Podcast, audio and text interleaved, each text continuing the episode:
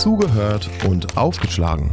Viel Spaß bei einer neuen Folge vom Bücherpodcast von allen Seiten bei Radio Q. Heute mit Rosa Husemann, hallo. Philipp Saukel, hi. Und Alessa Völzko, moin. Ja, ihr hört es ja vielleicht schon. Alessa ist uns heute per Zoom dazugeschaltet. Bei uns hat leider auch die Pandemie ähm, uns erreicht und leider uns ein bisschen einen Strich durch die Rechnung gemacht. Ich hoffe, äh, wir kriegen das technisch so geregelt, dass es euch beim Zuhören gar nicht stört. Genau, wir haben euch heute wieder ein sehr spannendes Buch mitgebracht. Ich weiß nicht, wie es den anderen erging. Wir sagen es euch gleich einmal vorweg. Es war We Were Liars von E. Lockhart. Und ja, habt ihr äh, erste Meinungen dazu? Also ich habe eben schon gesagt, ich war, ich war bei diesem Buch am gespanntesten auf eure Meinung, weil ich das gar nicht einschätzen kann. Ich weiß gar nicht, was ihr davon haltet. Ist auch was ganz anderes, glaube ich, als die anderen Sachen, die wir bisher gemacht haben. Ich muss sagen, das Buch könnte gar nicht besser kommen, jetzt wo ich in Selbstisolierung bin, mich gedanklich in eine, auf eine Insel zu begeben. ich fand das sehr schön, aber auch sehr emotional anstrengend. Ja, da kann ich auf jeden Fall mitgehen. Wie ist es euch denn ergangen, ein englisches Buch zu lesen? Also tatsächlich fand ich, es war sehr einfach geschrieben. Vielleicht kommt es halt auch daher, dass es so, wie sagt man, New Adult oder Young Adult? Ja, Young Bücher, Adult, genau. Genau, ja. ähm, ist. Und ähm, ja, also ich hatte jetzt keine so großen Probleme. Man kann das, glaube ich, auch gut lesen, wenn man nicht so mega firm ist in Englisch. Ich fand es eigentlich ganz schön, mal wieder ein englisches Buch zu lesen. Ich brauchte so ein bisschen, bis ich reingekommen bin, aber danach habe ich endlich wieder erkannt, wie schön eigentlich diese englische Sprache im, Literat im literarischen Sinne ist, dass man sich einfach viel besser ausdrücken kann, äh, die irgendwie ja viel be besser Sachen beschreiben kann. Und äh, gegen Ende des Buches habe ich es dann noch gar nicht mehr gemerkt. Lest ihr denn generell sonst überhaupt auf Englisch? Also bei mir nee, ist es ein bisschen. Nicht. Ich bin halt Oh ähm, Englischstudentin. Das heißt, bei mir ist es ein bisschen gängiger und ich habe ein bisschen das Gefühl gehabt, ich habe euch so ein bisschen mit überrumpelt. Falls das so war, tut es mir leid. Es, nee, es ist okay. Ich lese auch gerne englische Romane, wenn die auf Englisch erscheinen. Inzwischen, früher habe ich das nicht gemacht. Ähm, und es ist halt, man kann ja im Englischen auch wesentlich schwierige Sachen lesen. Das letzte, was ich gelesen habe, ist für eine Hausarbeit äh, William S. Burroughs. Das ist äh, dieser äh, Drogentyp aus den 50ern von der Beat Generation. Ist auch sehr spannend und da ist zum Beispiel total viel von diesem Drogenslang aus den 50ern drin. Und hier hat man natürlich, weil es eben neuer ist ähm, und weil es auch, ich würde jetzt mal sagen, vom Vokabular einfach nicht so, nicht so anstrengend zu lesen ist. Also ich finde es auch sehr, wie, wie Alessa sagt, einfach schön zu lesen. Liest sich sehr gut runter. Okay, ähm, bevor wir jetzt noch lange Ausschweife machen, hören wir uns vielleicht einmal ganz kurz an, was der liebe Philipp uns dafür eingesprochen hat. Net to Know. Hinter dem Pseudonym E. Lockhart steckt die amerikanische Autorin Emily Jenkins. Das Pseudonym basiert auf dem Familiennamen ihrer Großmutter. Seit dem Jahr 2005 veröffentlicht Jenkins darunter Romane. Jenkins wuchs in Massachusetts und Washington auf und entdeckte schon in ihrer Kindheit ihre Begeisterung fürs Schreiben. Bereits im Alter von acht Jahren schrieb sie erste Romane. Später folgte sie dieser Begeisterung und studierte Literatur und Schreiben am Vassar College und der Columbia University. Dort machte sie auch einen Doktor im Bereich britischer Literatur des 19. Jahrhunderts und der Geschichte von Buchillustrationen. Ihr Debütroman The Boyfriend List und die daraus entstandene Reihe brachten E. Lockhart internationalen Erfolg. Die Bücher wurden in mehr als zehn Sprachen übersetzt und darauf folgende Werke wurden schnell zu New York Times Bestsellern. E. Lockhart ist vor allem für Kinder- und Jugendbücher bekannt. Unter diese Kategorie fällt auch der Roman We Were Liars, der im Deutschen Solange wir lügen heißt. Es handelt von den Sinclairs, einer reichen Familie, die Wert auf Prestige und vor allem makelloses Auftreten nach außen legt. Die Sinclairs verbringen ihre Sommer auf einer privaten Insel, wo sie sich um Erbe, Gut und Anerkennung streiten. Die Protagonistin Cadence ist nach einem Unfall von Migräneanfällen geplagt, leidet unter Gedächtnisverlust und ist stark medikamentenabhängig. Sie kann sich nicht erinnern, was ihr zugestoßen ist und versucht den letzten Sommer auf der Insel zu rekonstruieren. Der Roman dreht sich um Familienzugehörigkeit und Rebellion, um Trauer und Verlust und die erste große Liebe. Genau, ihr habt es gehört, es geht um die Sinclairs. Ähm, einmal in die Runde. Wie habt ihr diese Familie wahrgenommen? Also mir ist die vollkommen auf den Keks gegangen. Ich weiß nicht, so die Dynamik zwischen denen, wie habt ihr das empfunden? Also für mich war das am Anfang wirklich wie so eine adligen Geschichte aufgemacht. Man sieht ja auch, wenn man das Buch aufschlägt, am Anfang direkt einmal eine Karte von dieser Insel und dann so einen Stammbaum. Und ich, wenn ich so einen Stammbaum schon sehe, dann denke ich schon direkt an solche Sachen wie, kennt ihr Downton Abbey, die Serie und sowas, ja, ne? ja, genau. Da denke ich direkt dran, ne? Und es wirkt am Anfang auch so. Ja, aber zu dem anderen kommen wir gleich. Alessa, wie ist bei dir? Ich verstehe total, dass Rosa das Buch mitgebracht hat, weil ähm, es gibt eine Karte. Yay, Karten sind das Rosa Allerbeste. Hab ich ich habe das Buch aufgeschlagen und gleich gedacht, ah, deswegen mag Rosa das Buch, da ist eine Karte drin. Aber ja, es wirkt schon sehr herrisch und ich finde, im Verlauf des Buches wird halt immer schlimmer. Also, dass, ah Gott, dass einfach alle um den Großvater herumscharwenzeln, weil sie geil sind auf das Erbe und was von ihm haben wollen. Und in Wirklichkeit mögen die sich nicht so wirklich untereinander und ah, ich fand das total anstrengend. Ja, genau. Also so habe ich das auch wahrgenommen. Also eine sehr, ja, fast aufgesetzte Familie, ähm, wo es eigentlich quasi nur darum geht, dass dieser Schein nach außen gewahrt wird. Ähm, also gerade am Anfang, aber auch das ganze Buch über, sagt die Mutter ständig wieder so, sei normal, reiß dich zusammen, ähm, wenn die Haupt, ähm, also der, die Protagonist, Protagonistin Cadence ähm, irgendwie so ihre Anfälle hatte, hat die Mutter mal gesagt, so sei normal, reiß dich zusammen, so du kannst es schaffen. Und Cadence hat es sich auch voll verinnerlicht, also hat auch teilweise sich selber dazu ermahnt, normal zu sein.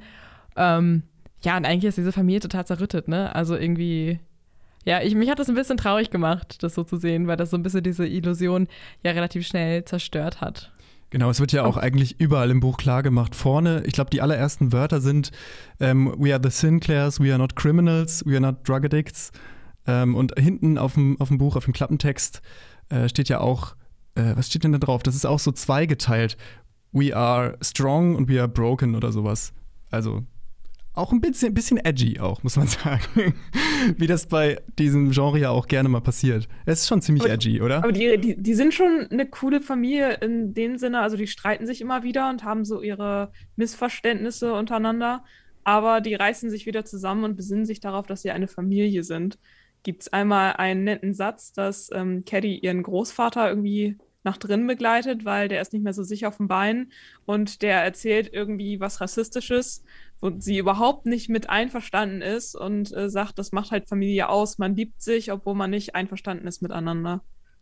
Ja, ähm, das habe ich ganz anders wahrgenommen. Mich hat es voll geärgert, dass da so drüber hinweggegangen wird. Vor allem bei Gad, der Einzige, der halt quasi als Außenstehender seinen Sommer auf diesen ähm, auf dieser Insel verbringen kann. Außenstehender ist hier auch weit gefasst. Also der ist auch Teil der Familie, aber angeheiratet und demnach halt nicht der weißen, reichen Mittel der Oberschicht äh, entsprungen. Und ähm, der fühlt sich halt ganz, ganz oft rassistisch ähm, ja, diskriminiert und zwar zu Recht.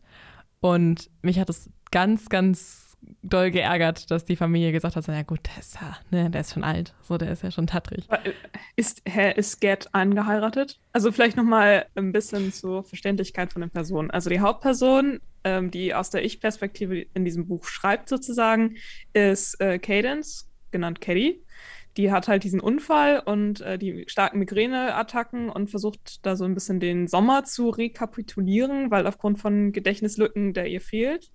Dann haben wir Johnny, der ist ein paar Wochen jünger als sie.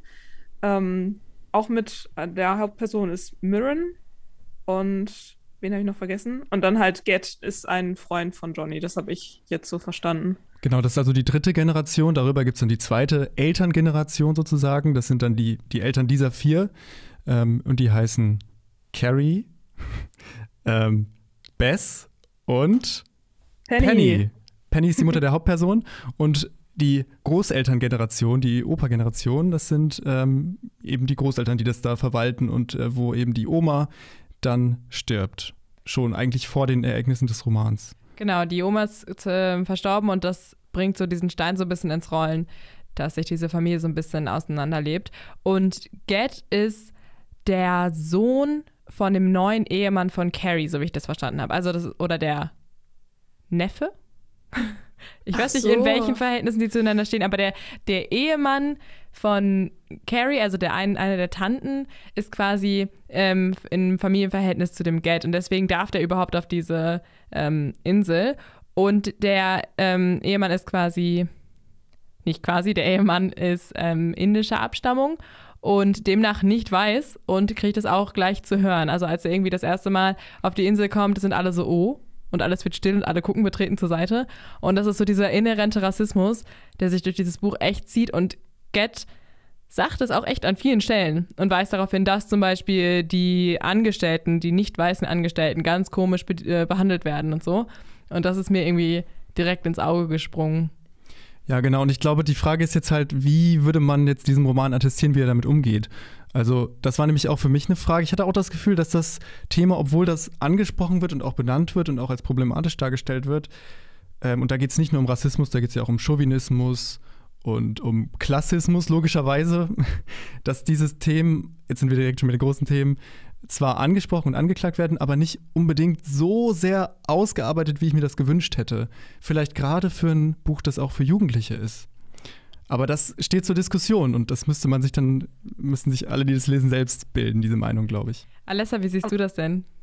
Äh, ich finde, das passt eigentlich ganz gut in das Buch rein, dass es nicht weiter behandelt wird, weil die Sinclairs, die sind die haben eine eigene Insel. Also die sind halt wirklich, wirklich reich und haben dort auf der Insel mehrere Bedienstete.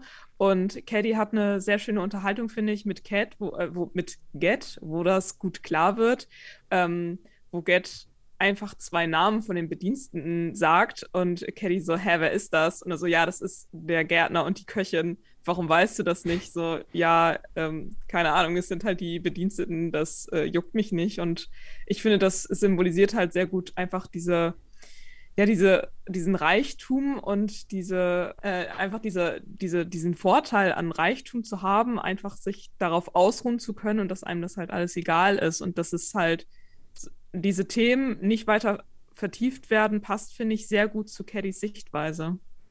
Ja, ich sehe das auch so, dass das Caddys Sichtweise verkörpert. Also, dass die sich damit auseinandersetzt, aber natürlich auch irgendwie der Fokus da woanders liegt. Ich kann ein bisschen nachvollziehen, dass man das ein bisschen besser hätte aufarbeiten können. Aber ich finde zum Beispiel, dass ähm, Cadence sich schon vor allem durch Geld ihres Privilegs sehr bewusst wird. Also an der Stelle, wo sie sagt, so, yo, ich habe keine Ahnung, wer diese Leute sind, deren Namen du mir gerade gesagt hast, fühlt die sich wirklich schlecht und ist dann auch so, dass sie das irgendwie total bewegt.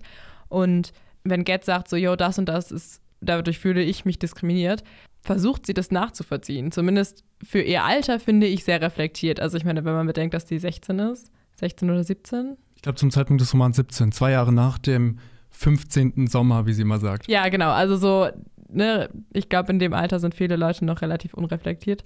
Und ich finde, dass sie das schon zumindest ein bisschen sich zu Herzen nimmt, anders als halt, wie gesagt, die Erwachsenen auf der Insel, die halt einfach sich darüber freuen, dass sie halt ähm, ja, reich sind und deswegen ihr Privileg sehr ausleben können.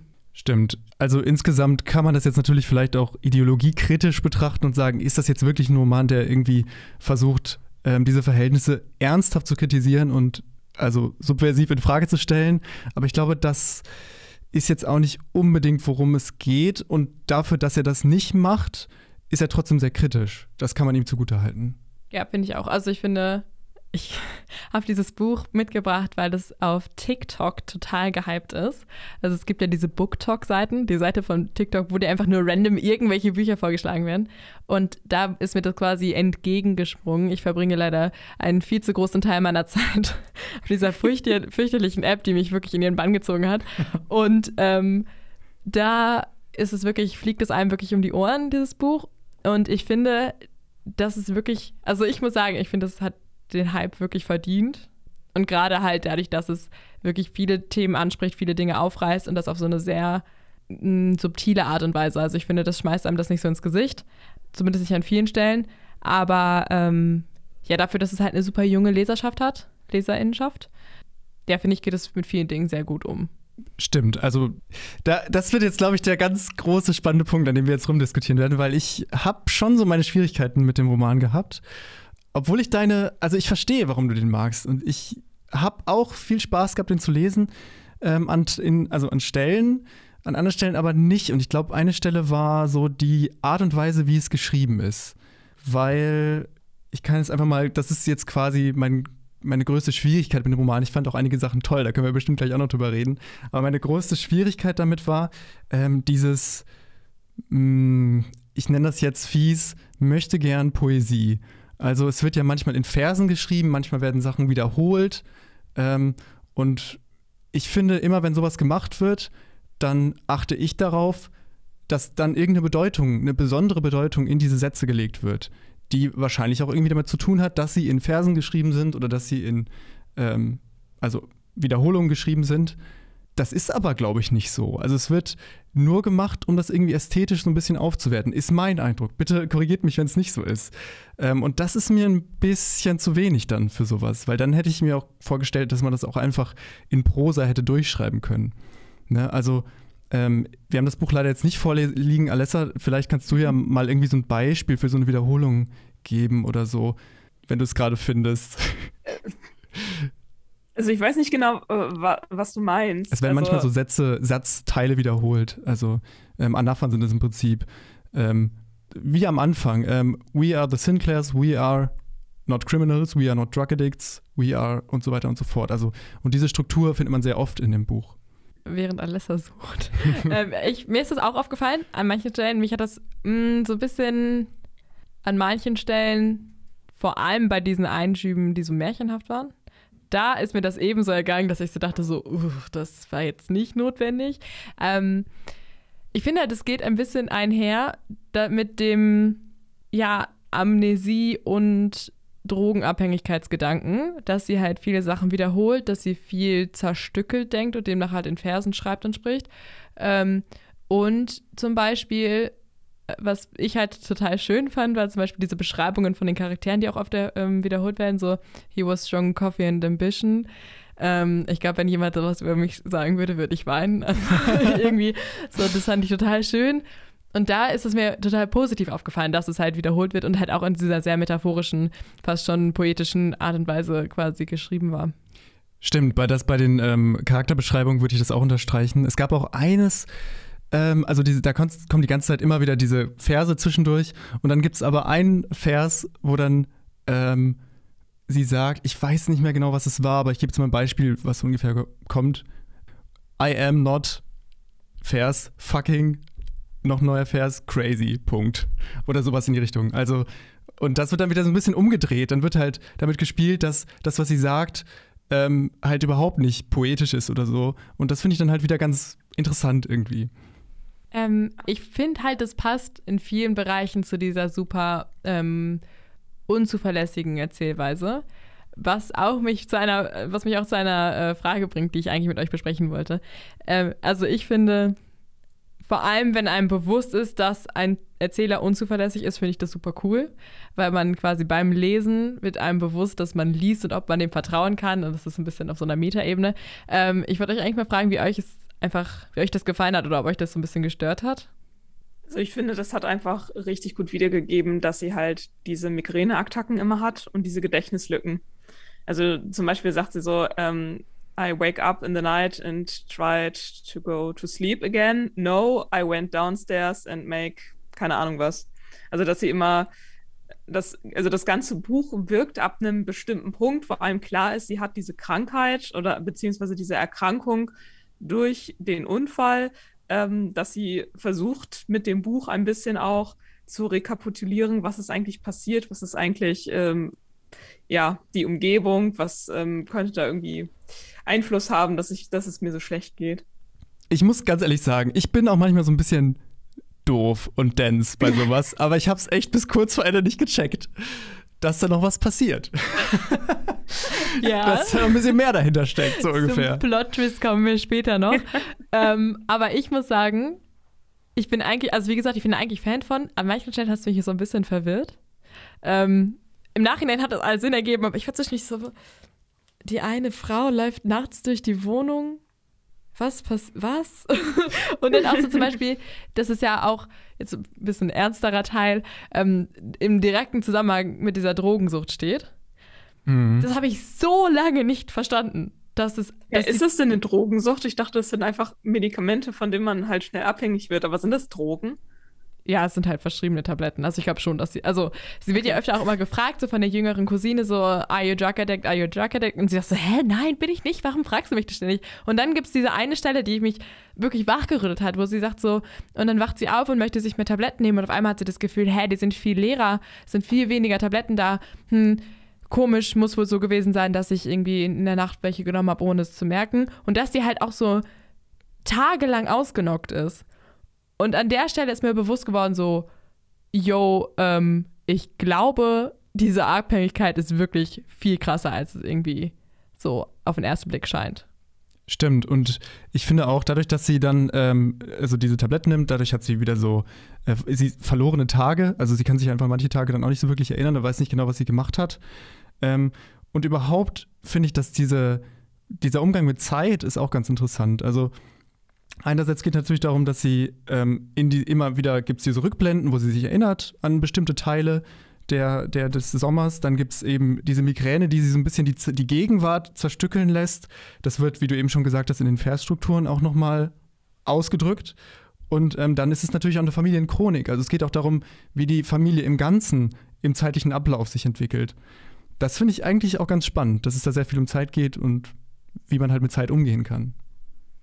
Das wäre auch meine nächste Frage gewesen. Also es ist ja nicht so eine schöne Timeline, äh, wie man vielleicht sagen könnte, dass es halt zu Beginn von ihrer Kindheit anfängt und es endet so beim 17. Sommer, sondern dass es immer mal, also man weiß während des Lesens nicht genau, aus welchem Standpunkt sie das rückblickend erzählt. Und zwischendurch kommen ja auch immer wieder die Einschübe, wo sie so ein kleines, wo ein kleines Märchen erzählt wird, was äh, sehr gut auf die drei Tanten passt. Ähm, hat euch das gestört oder fandet ihr das dramaturgisch gut? Ähm, also ich muss sagen, mir ist es tatsächlich gar nicht so krass aufgefallen. also mich hat das jetzt nicht so gestört, dass ich gesagt hatte, so, boah, das bringt mich voll aus dem Lesefluss. Also offensichtlich ist mir aufgefallen, dass es nicht stringent war.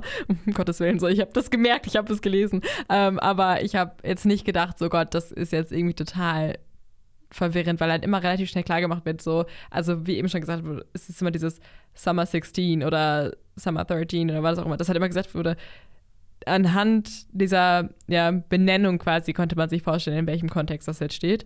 Man muss immer so ein bisschen dazu sagen, dass der Plot-Twist, auf den wir jetzt nicht genauer eingehen werden, dass am Ende nochmal alles ein bisschen ins, ins richtige Licht rückt, weil dann halt viele von den Zusammenhängen irgendwie deutlicher werden, finde ich. Ja, da kann ich eigentlich auch nichts hinzufügen, außer dass diese Märchen-Dinger nicht hätten sein müssen. Da haben wir, glaube ich, schon drüber geredet und das spielt genau in dieses Ding rein, was ich vorhin auch schon gesagt habe, mit dem, dass es ähm, mir manchmal ein bisschen zu poetisch für zu wenig Bedeutung hinter der Poesie ähm, war. Und ich konnte jetzt aus, wie gesagt, kuriert mich gerne, ich konnte aus diesen Märchen-Stories nicht noch irgendwie mehr Bedeutung ziehen. Also die haben für mich nur noch mal als so wie so ein Gleichnis oder so eine Allegorie das irgendwie nochmal dargelegt, was man eigentlich sowieso schon gelesen hat. Mehr oder weniger, oder? Ja, habe ich auch gedacht. Also, dass zum Beispiel dann die drei Prinzessinnen dann irgendwie die Tanten darstellen sollen und die sollen dann irgendwie verheiratet werden und das funktioniert in manchen Teilen von diesem Märchen dann oder wenn das irgendwie eine Alternativerzählung dazu ist, dann funktioniert es nicht. Und das spiegelt halt einfach genau das wieder, was halt irgendwie so die Geschichte der Sinclairs eigentlich schon erzählt hat. Und zum Beispiel, dass dann halt irgendwie die eine den Maus, den Maus heiratet ähm, als Gleichnis quasi zu dem, ich heirate einen nicht weißen Menschen. Ähm, ja, ja. hätte man auch rauslassen können. Ja. Keine Ahnung, aber vielleicht ist es tatsächlich dann so dieser sehr ästhetische Anspruch, wie du eben schon gesagt hast, dass es irgendwie dann auch einfach irgendwie ein bisschen nett und lustig ist. Also. Stimmt, ja. Also manche Märchengeschichten davon fand ich recht passend. Vor allem eine ging ja darum, dass ein Drache das Dorf befällt und der König schickt seine drei, ähm, drei, seine drei Töchter dahin, um den Drachen um Gnade zu bitten. Und die werden nach und nach gefressen von dem Drachen. Und am Ende ist der ähm, Vater ganz allein und es stellt sich die Frage, hat der König die drei, äh, seine drei Töchter getötet oder der Drache? Und das fand ich so, ja, also manchmal waren die wirklich sehr tiefgründig, dass man gut was reininterpretieren konnte. Aber ansonsten stimme ich euch zu. Es war teilweise auch ein bisschen überflüssig. Aber dadurch, dass die Märchen in Anführungszeichen immer nur so zwei, maximal drei Seiten lang waren, fand ich die jetzt auch nicht störend. Mich haben sie teilweise ein bisschen gelangweilt. Also ich habe sie teilweise ein bisschen geskippt. Ich bin normalerweise so ein Mensch, der ähm, sehr genau Also ich, ähm, ich kenne Menschen, die so über, schräg über die Seiten lesen. Ähm, ich bin eigentlich so ein Mensch, der sehr genau auf die Schreibart achtet und deswegen sehr genau liest. Und diese Seiten habe ich teilweise einfach nur so wischiwaschi so drüber gelesen, weil, ja, wie gesagt, es viel wiederholt wurde. Hier sind wir schon wirklich viel in so eine Metaebene gegangen. Vielleicht wollen wir noch mal ganz kurz so zurückkehren zu dem eigentlichen Plot. Und die eine Frage, die mich echt interessieren würde, ist, wie ihr so die Dynamik zwischen den Teenagern, also den Liars dieser Gruppe, ähm, wahrgenommen habt. Also ich, ähm, das wäre tatsächlich auch sogar mein nächster Punkt gewesen, weil die Charaktere ähm, fand ich tatsächlich echt ganz gut gemacht. Also irgendwie hatte ich das Gefühl, dass ich relativ schnell auch da drin war, zu verstehen, was jetzt deren Motivationen sind, wie die sich fühlen in diesen Situationen ähm, und die Dynamik muss man jetzt natürlich sagen, das ist irgendwie der typische Highschool-Cast. Also es gibt den Johnny, der so ein bisschen der Hau drauf, ich packe jetzt alles an, Surferboy ist.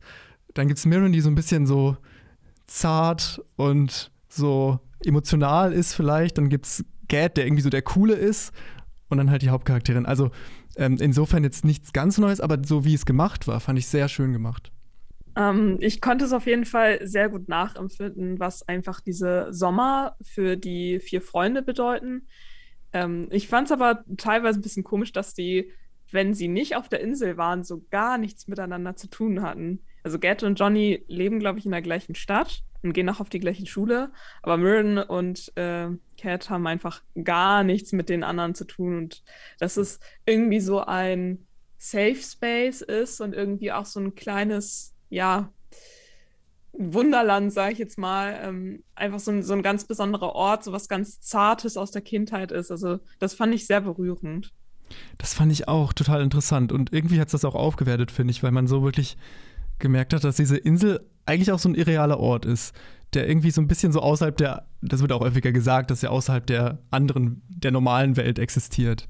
Fand ich irgendwie schön. Hattet ihr nie so, oh Gott, jetzt oute ich mich vielleicht selber für mein Privileg, aber so diese Sommerbekanntschaften, also ich habe das zum Beispiel so, dass ich ähm, äh, so viel auf den gleichen Campingplätzen und so rumgehangen habe und dann immer die gleichen Leute, mit denen man eigentlich auch sowas hätte zu tun haben können. Jetzt ist natürlich ein bisschen was anderes, wenn das jetzt Familie ist, so, aber zum Beispiel bei uns gab es immer die Schmitz.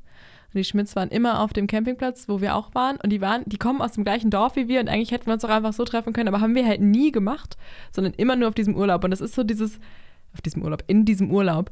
Ähm, und es ist halt so dieses, ja, exklusive. Und ich finde, das macht halt diese Insel auch nochmal viel exklusiver. Also wie, wie Alice schon gesagt hat, so eine Safe Space, aber safe ist da ein bisschen relativ. ähm, also einen, einen, einen exklusiven Ort und diese Beziehungen, die da geführt werden, ähm, existieren halt auch nur innerhalb dieser Zone. Und das macht es irgendwie, ja, auch wieder besonders. Ja, total. Also ich kenne das jetzt so tatsächlich nicht. Aber es liegt, glaube ich, auch eher daran, dass ich immer nur mit meiner nahen Familie rumhing. Also ich glaube, das kann jedem schon so gehen, wenn man, wenn man so irgendwie immer zu einer bestimmten Zeit an einem bestimmten Ort ist. Ja, deswegen, ja, relatable. Tatsächlich, ich habe es tatsächlich mit einem Campingplatz assoziiert. Also, dass man da irgendwie so Leute trifft und dass die vielleicht auch Dauercamper sind und man die wirklich nur da sieht, aber ja, die aus einem ganz anderen Teil von Deutschland kommen.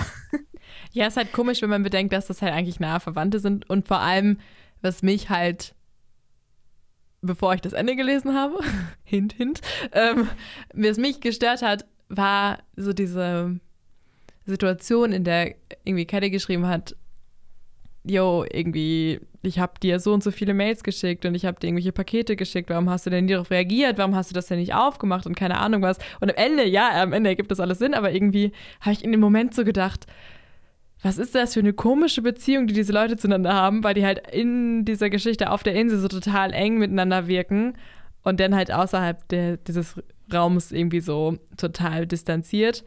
Aber ja, jetzt wenn ich drüber nachdenke, gibt es doch Sinn. ja, es ist, wie gesagt, viel, dass ich rückblickend erst merke, so, also ich glaube, ich müsste dieses Buch einfach nochmal lesen. Und dann würde es sehr viel mehr Sinn ergeben.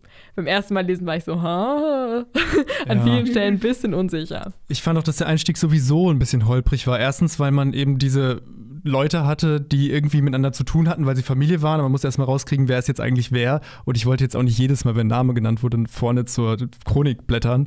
Also da muss ich dann irgendwie erstmal mit klarkommen. Ähm, war vielleicht mein Fehler. Aber überhaupt auch diese Merkwürdigkeiten, da muss man erstmal dahinter kommen. Und ich habe so das Gefühl gehabt, nach einem Viertel des Romans war man dann so drin.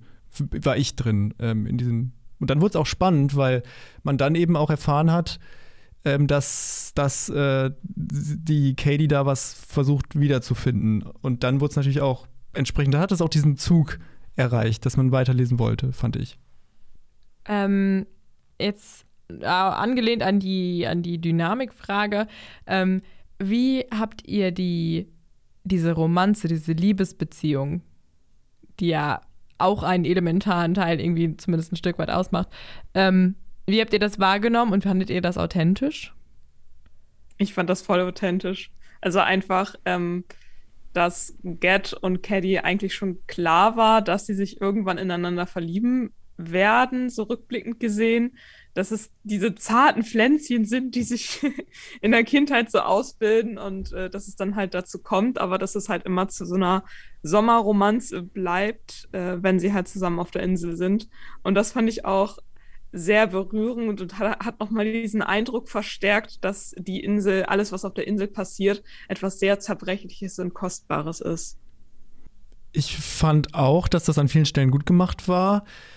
Manchmal weiß ich nicht. Also ich habe das Gefühl gehabt, dass, dass Katie da so ganz extrem romantisch, ich gebe einfach alles unterwegs ist, aber dann irgendwie nicht so wirklich Taten folgen lässt. Also es war für mich nicht so ganz 100% stimmig. Ich fände, das hätte man ein bisschen besser machen können, aber trotzdem ähm, war es, finde ich, auch in dem Kontext des Romans, der eigentlich nicht nur das darstellen wollte, war das gut gemacht. Genau, also es geht ja in dem, in dem Roman eigentlich gar nicht darum, diese Liebesgeschichte an sich darzustellen. Dass das ein wichtiger Teil von dem ist, was sich irgendwie abspielt, ähm, ist klar, aber ich finde, dass die Art und Weise, dass Cadence ja irgendwie sehr unsicher ist und immer denkt, so, ich bin nicht gut genug für ihn oder er ist, also die stellt ihn ja schon auf so, ein, so eine Art Podest, den Get. Und ähm, ich kann so verstehen, dass sie halt da so total involviert ist und auch nicht so richtig so diesen Move macht. Ähm, ist halt so ein bisschen so ein Unsicherheitsding. Ich hätte dem Ganzen, glaube ich, einfach ein bisschen mehr Raum geben wollen, weil ich mich einfach in diese Beziehung von den beiden sehr verliebt habe. Und ich muss sagen, ich fand halt, auch ich bin ich wieder hier so ein Punkt, wo ich mich so ein bisschen äh, offen zur Schau stellen muss. Ich finde so diesen Trope, er ist so ein bisschen so dieser nachdenkliche Typ und er der liest viel und findet irgendwie gar nicht so krassen Anstoß überall, aber ist ihr gegenüber so voll offen und irgendwie schenkt ihr dann diese Bücher und sagt so, uh, for cadence with everything und so. Und da dachte ich so, oh mein Gott, okay, ja. ja. ich bin so, äh, von sowas lasse ich mich immer sehr hinreißen und vielleicht habe ich mich auch einfach ein bisschen in diesen Geld verliebt, so das ist, das passiert mir manchmal. Soll ich dir mal ein Buch schenken mit einer persönlichen Widmung?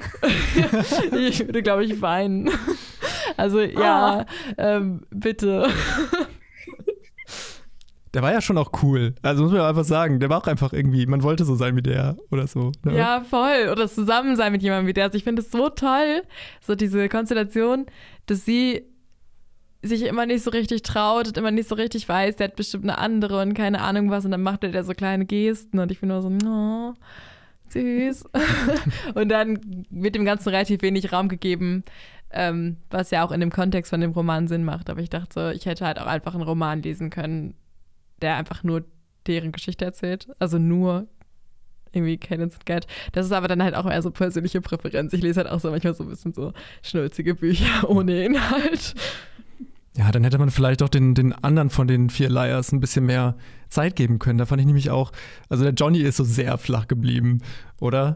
Zum ja, Beispiel. Ja, voll. Das ist ja dieser Stereotyp. Ich bin, ich gehe übrigens auf College und ich bin ein College Boy und ich mache Sport.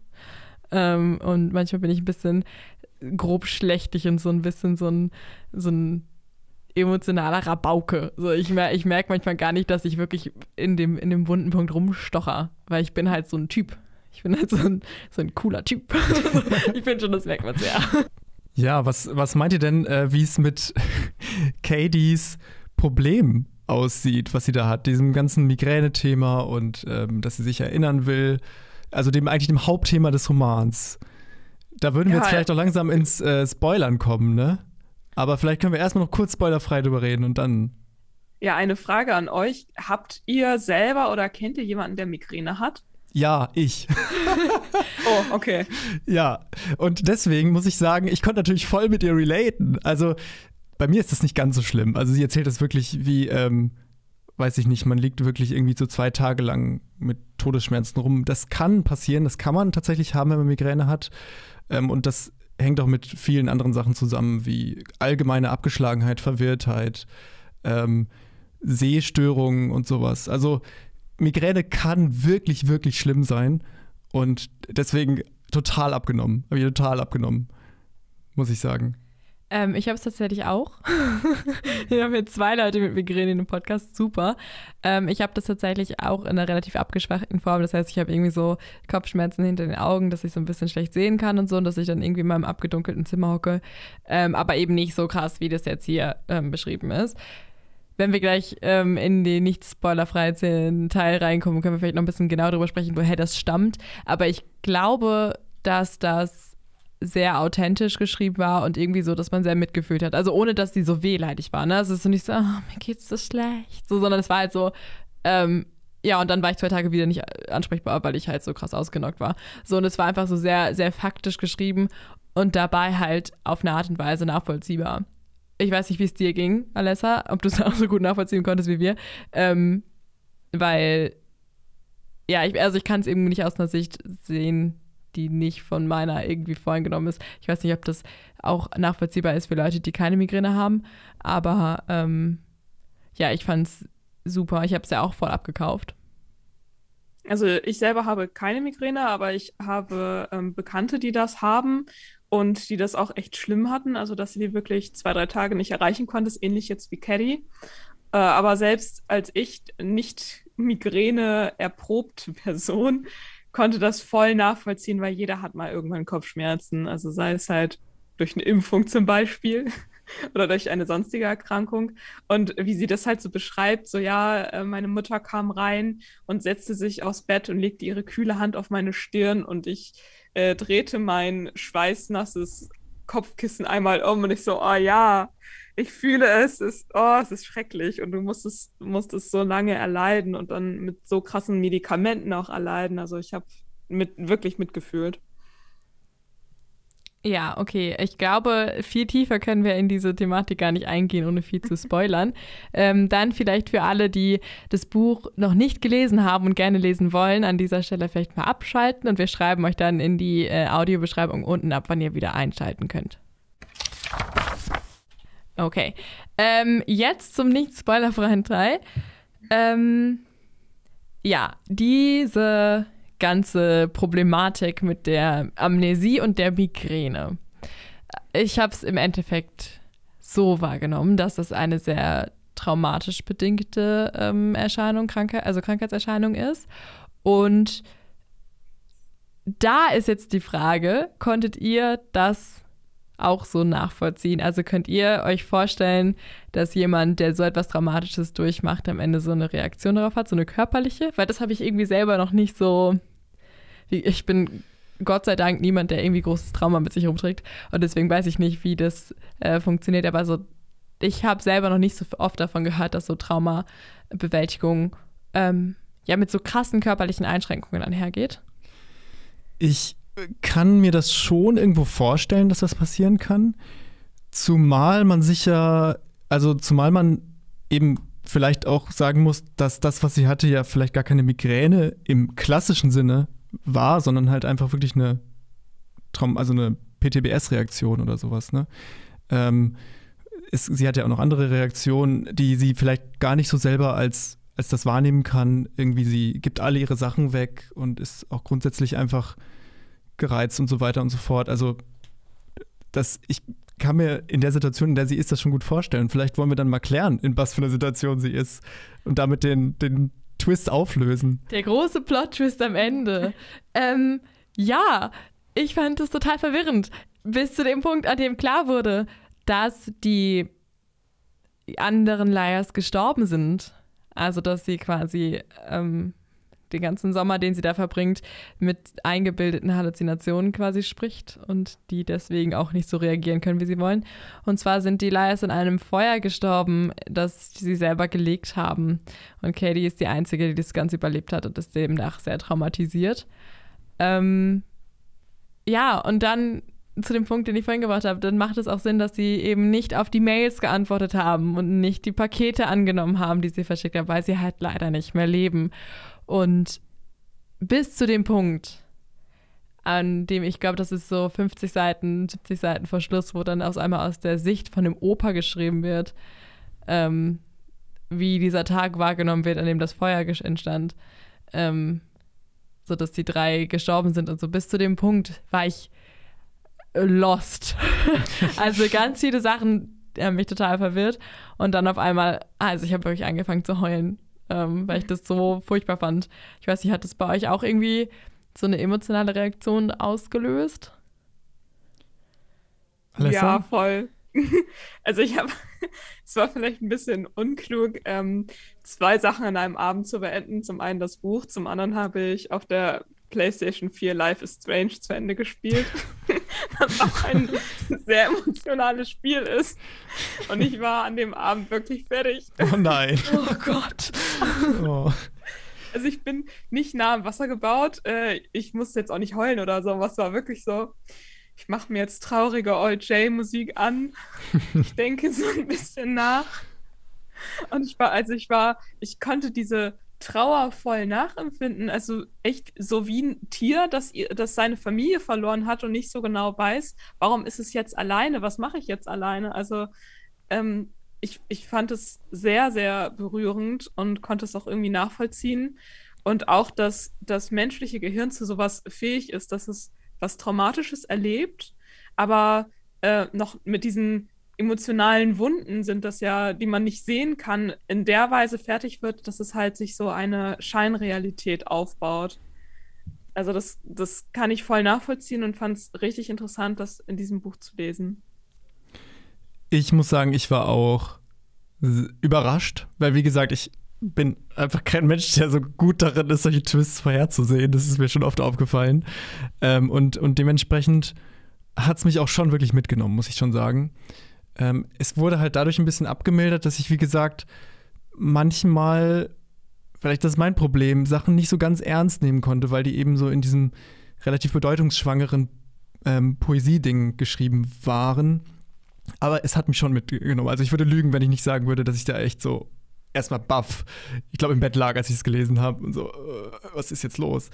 Ähm, allerdings hat es mich dann auch nicht so stark mitgenommen, weil ich halt diese Story irgendwie schon kenne. Also zum Beispiel, ich weiß nicht, ob ihr den Film Shutter Island geguckt habt, aber der ja. ist im Prinzip dasselbe, nur dass äh, Katie halt noch ein bisschen verantwortlicher für diese Tode ist als Leonardo DiCaprio in Shutter Island für die Tode, die da passieren. Aber es sind eben auch familiäre Tode, die dann am Ende zu so einer Scheinrealität führen, die sich aufgebaut wird und die dann am Ende ähm, quasi aufgedeckt wird.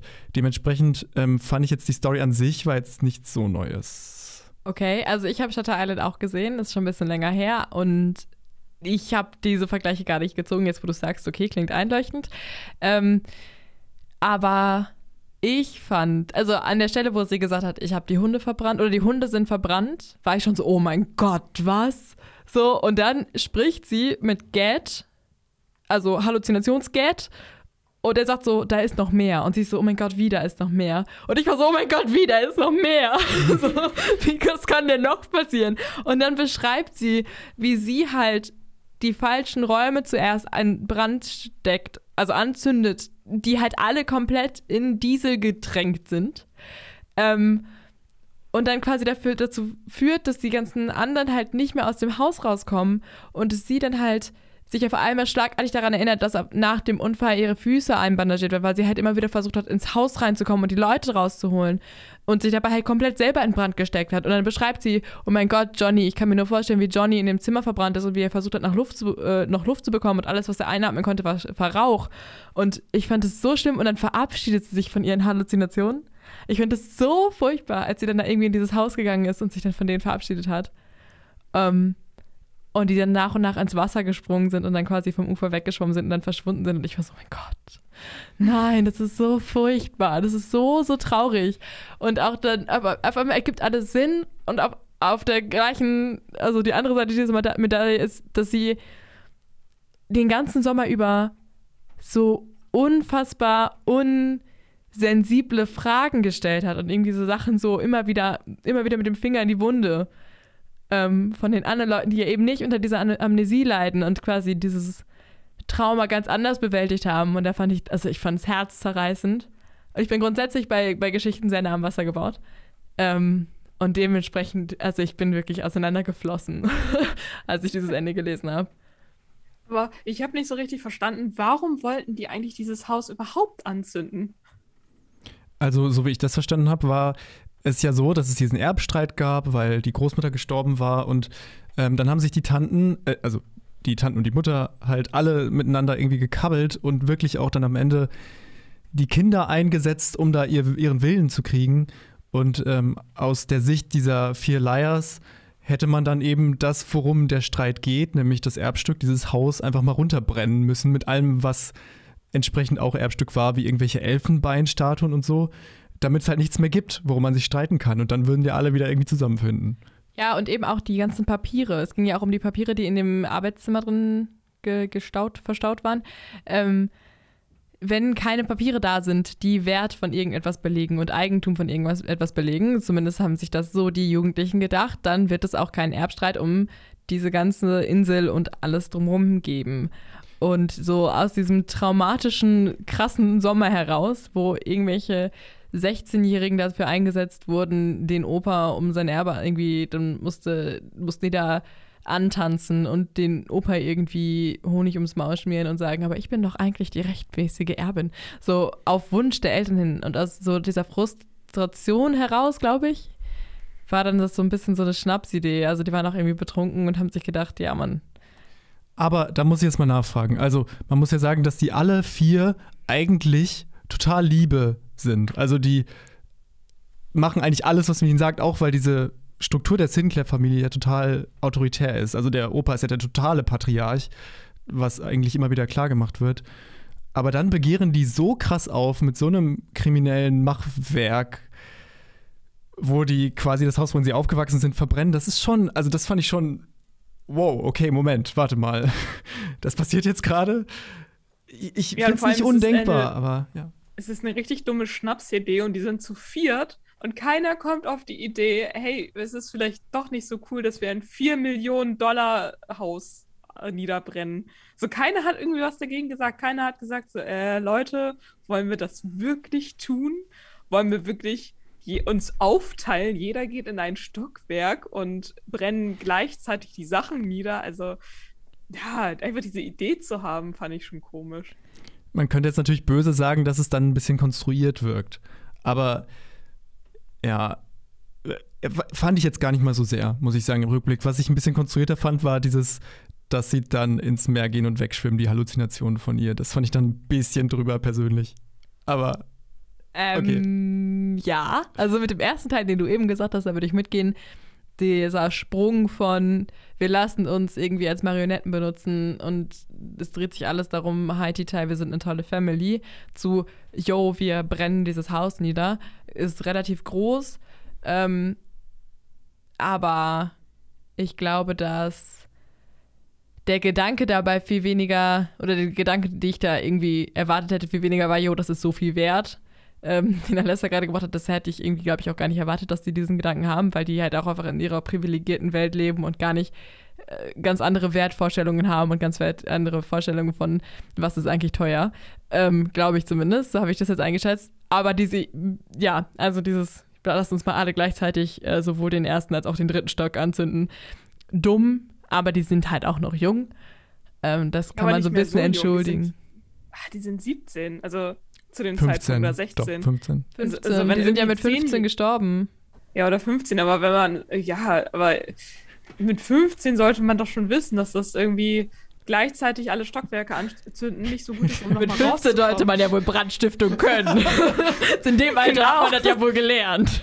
Also wenn die jetzt irgendwie acht Jahre alt oder so gewesen wären oder zehn, dann hätte ich das vielleicht noch verstanden, dass sie das so nicht diese Logik haben.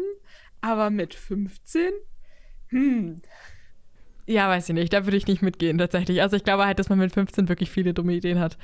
äh, ich hatte mit 15, ich habe ich hab noch nie ein Haus angezündet. ich, bin, ich klopfe gerade mal so ein bisschen auf die Schulter. Das habe ich mit 15 nicht gemacht. Aber ich hatte dumme Ideen mit 15 und ich glaube, also ich kann es nachvollziehen, dass man als Teenager, als junger Mensch, der irgendwie sehr frustriert ist, auf jeden Fall auf so dumme Ideen kommt. Dass man nicht durchdenkt, hey, wenn wir unten das, äh, den ersten Stock gleichzeitig anzünden, kommen wir eventuell aus dem dritten Stock nicht mehr raus, vor allem wenn die Treppe aus Holz ist. Duh. So, dass man diesen Gedankengang vielleicht nicht hat in dem Alter, kann ich irgendwie nachvollziehen äh, was du eben gesagt hast mit der Halluzination, die rausschwimmen. Ich fand das so schön. Also ich fand das irgendwie so schön geschrieben.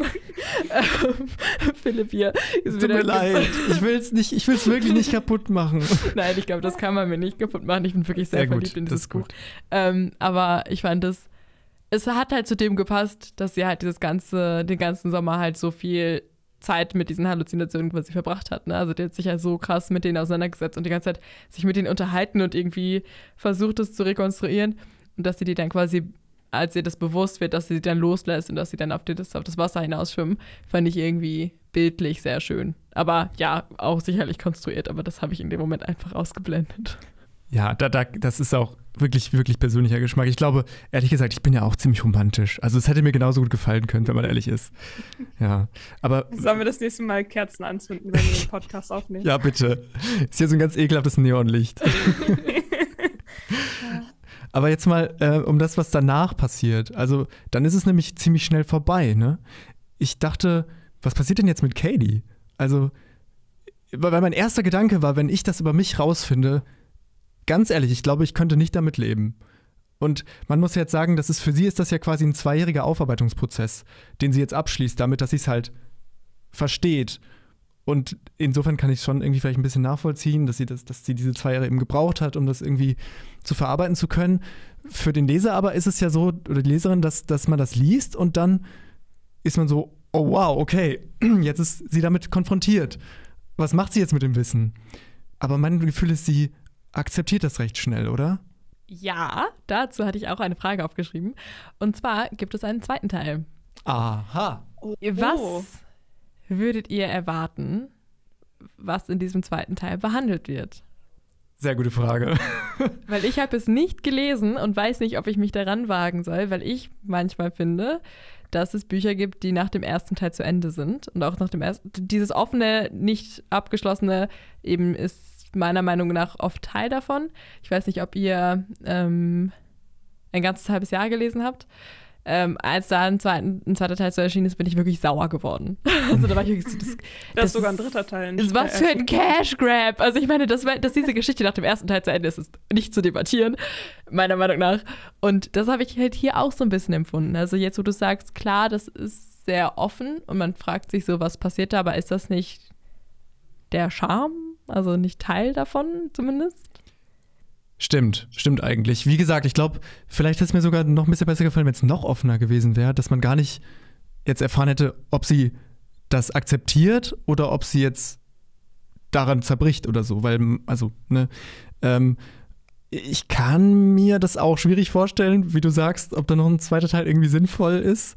Ich hätte es nicht gemacht als Autorin, Autor. Und ähm, ja, aber man könnte, ich glaube, man kann aus jeder Prämisse irgendwie ein gutes Buch schreiben.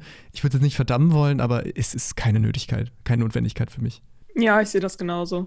Also ich kann mir vorstellen, dass im zweiten Band das so aus dem aus der Sichtweise von den jüngeren Geschwistern geschrieben sein könnte, weil das sind ja, glaube ich, insgesamt auch noch mal fünf jüngere Geschwister, die sich auch sehr gut äh, untereinander verstehen und auch so eine kleine Clique bilden. Und ich meine, die haben halt ihre Schwestern und ihren Bruder verloren. Ne? Also es, ja, es würde mich halt auch interessieren, was die, wie die das so ein bisschen verarbeiten. Aber ja, ein zweites Buch müsste jetzt meiner äh, aus meiner Sicht auch nicht sein. Ja, genau. Das hatte Alessa eben angesprochen. Ähm, sie sagt, dass der Titel auf einmal Sinn macht. Ich habe das gar nicht nach Ende des Buches quasi mit im Sinne des Plot-Twists irgendwie gesehen. Ähm, wie erklärst du dir diesen, diesen Titel, Alessa? Ähm, also sie sind aus verschiedenen Gründen Lügner, finde ich. Also zum einen habe ich bis du es gerade angesprochen hast, habe ich gedacht, äh, dass der Titel beschreibt sich, äh, bezieht sich wirklich nur auf diesen Plot-Twist. Also, dass ähm, die Halluzinationen halt da sind, aber halt, ja, die schon gestorben sind, die drei. Aber es wird halt schon wirklich sehr viel in diesem Buch gelogen, um halt äh, beim Großvater weiterhin gut anzukommen. Und ja, dass die, die vier einfach dafür bekannt sind, dass sie eigentlich nur als Erben sehr viel das tun, was ihre Tanten ihnen sagen, damit sie halt nicht in Missgunst vom Großvater fallen. Mm, ja, ich weiß nicht, ich habe das gar nicht so, ich habe die als sehr unschuldig wahrgenommen eigentlich, bis zum Plot bist und deswegen dieses mit dem Lügen gar nicht verstanden. Also ich habe irgendwie die ganze Zeit gedacht, warum nennen sie sich denn die Lügner? Aber ja, klar, also es ist viel, viel aufgesetzt und viel vorgemacht. Ähm, ich habe es tatsächlich dann im, im Endeffekt so im Sinne der Familie verstanden. Also, dass die gesamte Familie eigentlich eine Lüge ist. So dieses Konstrukt, was nach außen hin irgendwie aufrecht gehalten wird. Ähm, dass auch zum Beispiel dieser Unfall als Unfall dargelegt wird in der Öffentlichkeit ähm, und nicht als Brandstiftung und so. Also das ist eigentlich so die große Lüge, die ich irgendwie verstanden habe. Aber dann macht es halt weniger Sinn, dass sich diese kleine Gruppe schon im Vorhinein irgendwie als Lügner bezeichnet haben, ne? Ja, meine, also meine Theorie wäre auch nochmal eine andere gewesen, die hätte dann nämlich auch keinen Sinn gemacht. Nämlich, dass äh, Katie eine Lügnerin ist, weil sie sich selbst anlügt, was damals halt passiert ist. Und die anderen sind Lügner, weil sie Katie anlügen, dass sie halt gar nicht existieren. Aber äh, weiß ich auch nicht. Wie gesagt, das ist auch in der Retrospektive, könnte man auch nur weil man weiß, dass es ein Buch ist, dann sagen.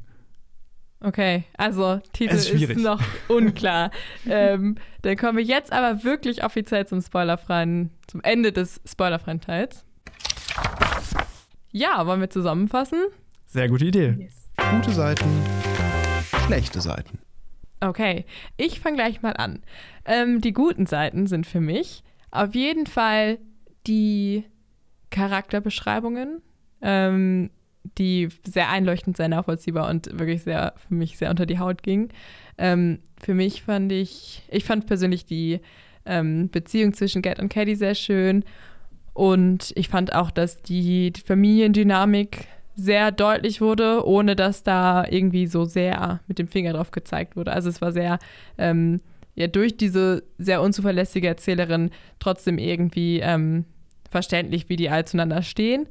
Und ja, der Plot-Twist hat für mich ganz viel gerissen im Endeffekt und sehr viel deutlicher gemacht. Und schlechte Seiten, ähm, fällt mir jetzt gerade nicht so krass viel ein, außer halt diese eingeschobenen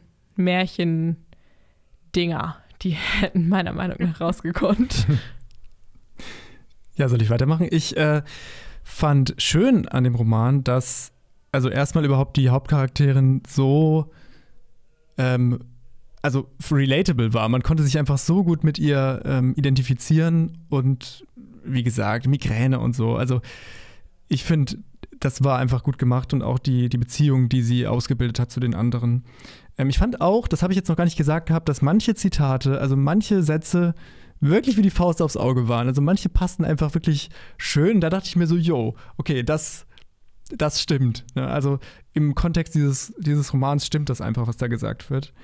Ähm, und was finde ich auch noch nicht zu ähm, nicht, nicht zu erwähnen ist, ist, dass es einfach echt diesen Zug und diese Spannung aufbaut, sobald äh, man erfährt, worum es eigentlich geht, dass die Katie da ihr Gedächtnis zurückkriegen möchte. Und auf der, genau, auf der negativeren Seite würde ich einmal sagen, dass das große Thema für mich ist ähm, diese Poesie, die meiner Meinung nach nicht so viel mit Bedeutung aufgeladen ist, wie sie dargestellt wird. Also die Verse und, und die Wiederholungen und diese Märchen, die du eben auch schon genannt hast, die für mich irgendwie nicht wirklich einen Mehrwert bieten.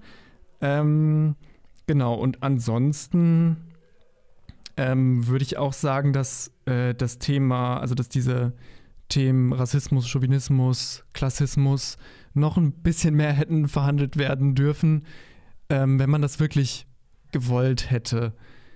Man kann jetzt aber wieder sagen, es ist halt auch ein Roman, der, der Gefühle darstellen möchte, der deswegen muss man das auch nicht unbedingt. Ja. ja. Meine guten Seiten sind auf jeden Fall das Setting. Weil, keine Ahnung, ich bin irgendwie auch so ein bisschen im Urlaubsfeeling und einfach sich so eine Insel vorzustellen, hat auch voll gut getan, so an Sommer zu denken und einfach so ein bisschen selber rückblickend in die Kindheit an, einzutauchen. Mir hat sehr gut gefallen, dass die Autorin das, diese Zerbrechlichkeit, diese, ähm, dass, dass, dass die Kindheit was Besonderes ist, dass das ganze Setting was Besonderes ist, so gut rausgebracht hat und äh, auch das geschafft hat, in so wenigen Seiten zu schaffen. Es sind ja, glaube ich, nur 220 hat das ganze Buch. Und trotzdem hat sie einfach eine richtig tolle Gefühlswelt geschaffen.